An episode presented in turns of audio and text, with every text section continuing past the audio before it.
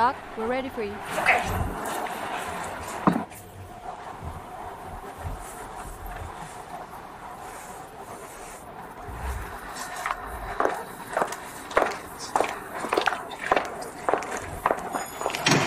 Here are those places, please.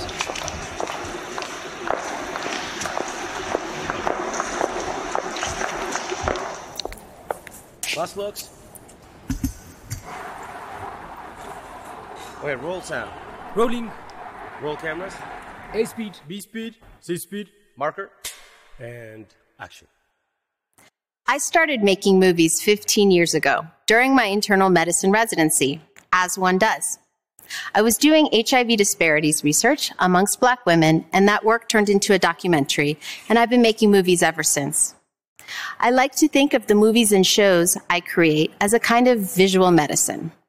By that I mean, I try to put stories on the screen that address large social barriers, like racism in America, gender inequities in Ethiopia, and global health disparities. And it's always my hope that audiences leave inspired to take actions that will help people hurdle those barriers. Visual medicine. Most of the time, I live and work in Ethiopia, the country I was born. And currently, I sit on the advisory council of the Ethiopian government's Job Creations Commission. Now, I'm sure you're wondering what a doctor turned filmmaker, not economist, is doing working with the Job Creations Commission. Well, I believe the creative industries like film and theater, design, and even fashion can promote economic growth and democratic ideals in any country. I've seen it happen, I've helped it happen, and I'm here to tell you a little bit more. But first, some context. Over the past 15 years, Ethiopia has had amongst the fastest growing economies in the world. This growth has led to a reduction in poverty, but according to 2018 numbers, unemployment rates in urban areas is around 19%, with higher unemployment rates amongst youth ages 15 to 29. No surprise, those numbers are even higher among young women. Like the rest of Africa, Ethiopia's population is young, which means as the urban labor market continues to grow, people are aging into the workforce and there aren't enough jobs to go around. So put yourselves in the shoes of any government struggling to create enough good paying jobs for a growing population. What do you do? I'm guessing your first thought isn't, hey, let's expand the creative sector. We've been conditioned to think of the arts as a nice thing to have, but not really as having a place at the economic growth and security table. I disagree. When I moved to Ethiopia four years ago, I wasn't thinking about these unemployment issues.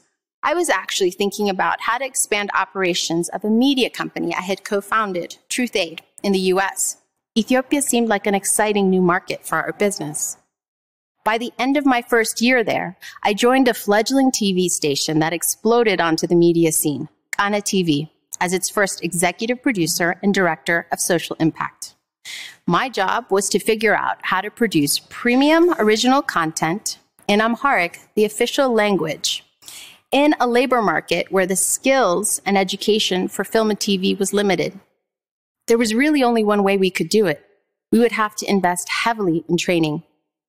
I was charged with training the scripted drama team, and there was really only one way we could do that on the job. Paying my employees to make TV while they learned how to make TV. Their average age was 24. It was their first job out of university, and they were eager to learn. We built a world class studio and began. The first show we created as a product of our training was a scripted series with a powerful family at the center called Inheritance.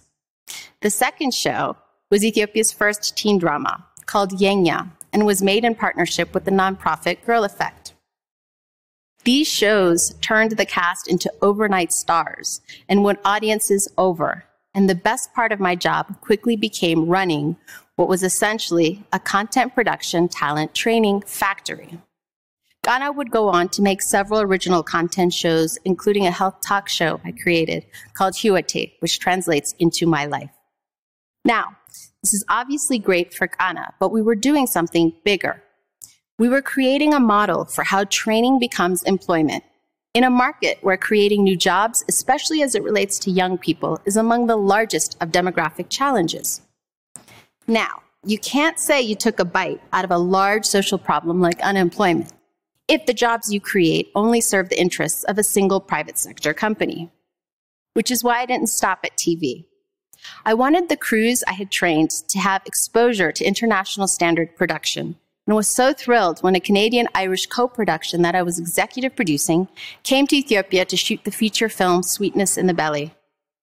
I contacted the CEO of the state owned Tourism Ethiopia to see if we could use this film as a learning case study for how government can support filmmaking and filmmakers. The argument was films can promote economic growth and attract tourism dollars in two key ways by bringing production work to Ethiopia, and more importantly, by promoting Ethiopia and its unique cultural assets to the world. The latter taps into a nation's expressive power. The government was incredibly receptive and supportive and ended up providing logistical and security support above and beyond what a lone producer could provide on her own, especially to such a large film crew. With their help, we were able to complete shooting the feature film under very challenging conditions, and I was able to hire my TV crews so they could deepen their experiences and work alongside a world class film crew.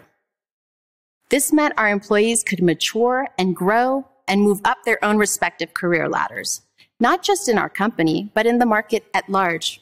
Members of our crew have gone on to start their own production companies, joined ad agencies, communication firms, even other TV stations. To me, this multiplier effect is what it's all about. But the story gets better.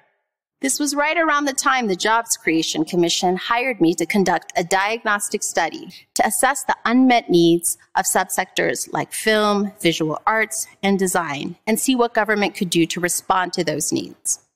After we completed the study, we made policy recommendations to incorporate the creative economy in the National Jobs Action Plan as a high potential services industry.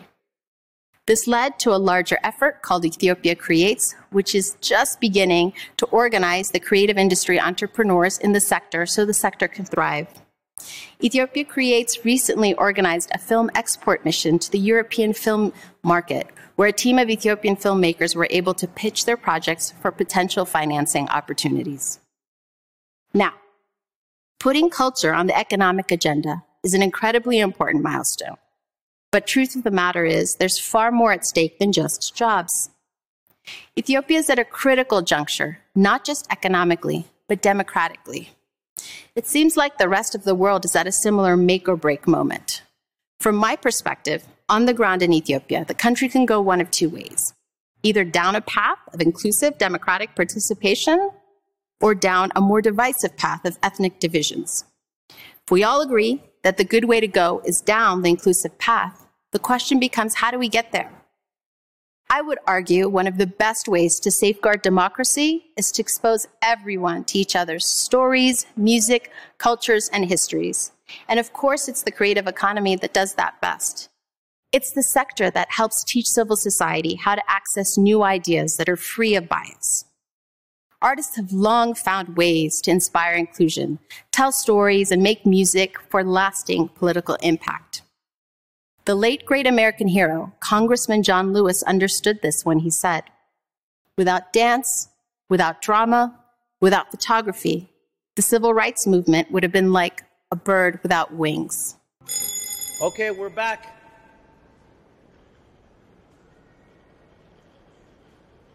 Now imagine how much more effective music, films, and arts would be if artists had good paying jobs and the government supported them. In this case, economic growth and democratic growth go hand in hand. I think any government that views arts as a nice thing to have as opposed to a must have is kidding itself. Arts and culture in all of their forms are indispensable for a country's economic and democratic growth. It's precisely countries like Ethiopia that can't afford to ignore the very sector that has the potential to make the greatest civic impact. So, just as John Lewis understood that the civil rights movement could not take flight without the arts, without a thriving creative sector that is organized like an industry, Ethiopia's future or any other country at its moment of reckoning cannot take flight. The economic and democratic gains these industries afford make the creative economy essential to development and progress. Thank you.